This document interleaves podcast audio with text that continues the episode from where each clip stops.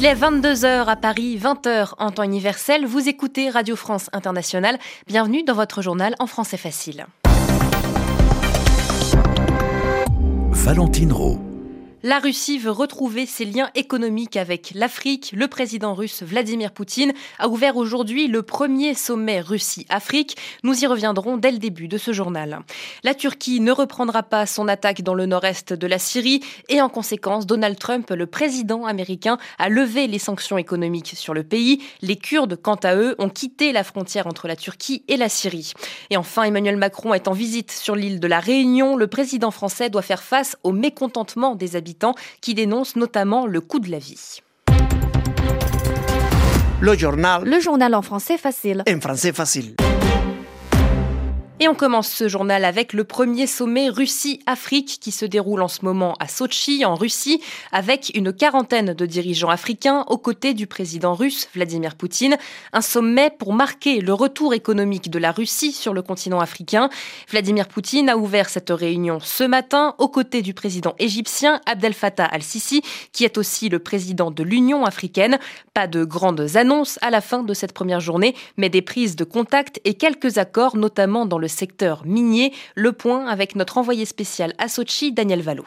La Russie a déployé les grands moyens pour accueillir ce sommet au cœur des installations olympiques bâties pour les Jeux de 2014, avec un dispositif de sécurité impressionnant et un parterre tout aussi impressionnant, une quarantaine de dirigeants africains qui ont répondu positivement à l'invitation de Vladimir Poutine. Le président russe qui s'est donc fixé comme objectif de doubler les échanges commerciaux entre son pays et l'Afrique, ils s'établissent aujourd'hui à 20 milliards de dollars, c'est encore trop peu, a déclaré Vladimir Poutine à l'ouverture du sommet. De grandes ambitions donc, mais pour le moment peu d'annonces fracassantes plusieurs accords dans le secteur minier avec le Rwanda, le Soudan du Sud et la Guinée équatoriale, mais pas de contrat mirobolant.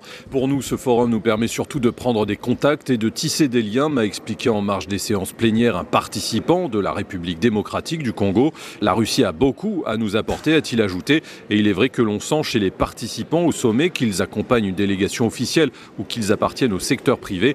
On sent qu'il y a une attente et un a priori très positif à l'égard de la Russie, non pas en tant que puissance militaire stratégique, mais surtout en tant que partenaire commercial et en tant qu'investisseur potentiel. Daniel Valo, Sochi, RFI. Les États-Unis lèvent leurs sanctions économiques contre la Turquie, annonce du président américain Donald Trump, après l'arrêt de l'offensive turque dans le nord-est de la Syrie. Mardi soir, Ankara a déclaré qu'il n'y aurait pas de reprise de l'offensive militaire contre les Kurdes, les Kurdes qui, eux, se sont retirés de la zone frontalière avec la Turquie, une situation dont se félicite Donald Trump. On l'écoute. Ces sanctions seront levées, mais pourraient être rétablies s'il se produit quelque chose qui nous déplaît. C'est le résultat de notre travail, nous, les États-Unis, et de personne d'autre. Mais les pays de la région doivent à terme prendre leurs responsabilités et aider la Turquie et la Syrie à contrôler leurs frontières. Nous serons l'un des pays qui restent engagés, nous protégeons les champs de pétrole, et de ce fait, un petit nombre de nos troupes resteront dans la région. À travers nos décisions, nous avons créé une zone plus stable et plus pacifique entre la Turquie et la Syrie, y compris une zone de sécurité de 32 km. D'innombrables vies seront sauvées grâce à notre négociation avec la Turquie, sans qu'une seule goutte de sang américain n'ait été versée.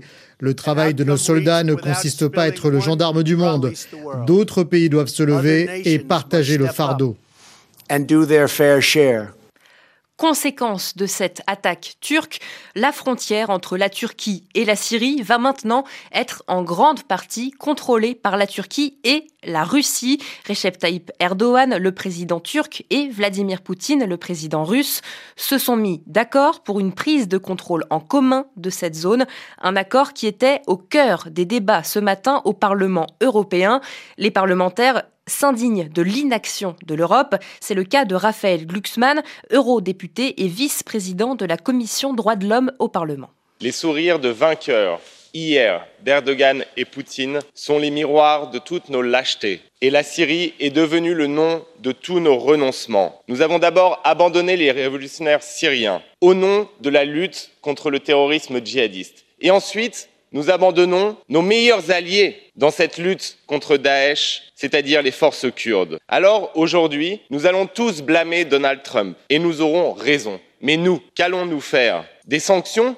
Oui, mille fois oui. Mais quand? Il fait déjà nuit en Syrie et nous sommes encore à parler. Alors nous devons tirer les leçons de notre impuissance. Disons-le, l'OTAN ne fait plus sens non pas parce que nous n'avons plus d'adversaires, mais parce que nous n'avons plus d'alliés fiables. Alors faisons de notre mandat celui de l'émergence d'une défense européenne crédible, du passage de l'Union à l'âge adulte. Victor Hugo écrivait Ceux qui vivent, ce sont ceux qui luttent, ceux dont un dessein ferme emplit l'âme et le front. Nos amis meurent et nous, nous ne vivons pas encore.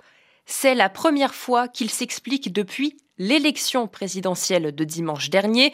En Bolivie, le président sortant, Evo Morales, a tenu une conférence de presse tôt ce matin.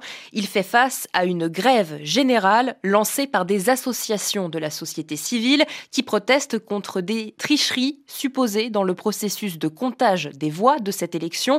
Evo Morales, lui, accuse la droite bolivienne de coup d'État. J'ai convoqué cette conférence pour dénoncer devant le peuple bolivien et le monde entier un coup d'État en cours, même si je tiens à vous dire que nous savions déjà qu'il allait arriver. La droite s'est préparée à un coup d'État avec l'appui de la communauté internationale.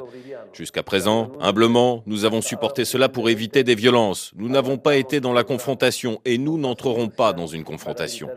Mais je veux dire au peuple bolivien, l'état d'urgence et la mobilisation pacifique est dans le cadre de la Constitution pour défendre la démocratie.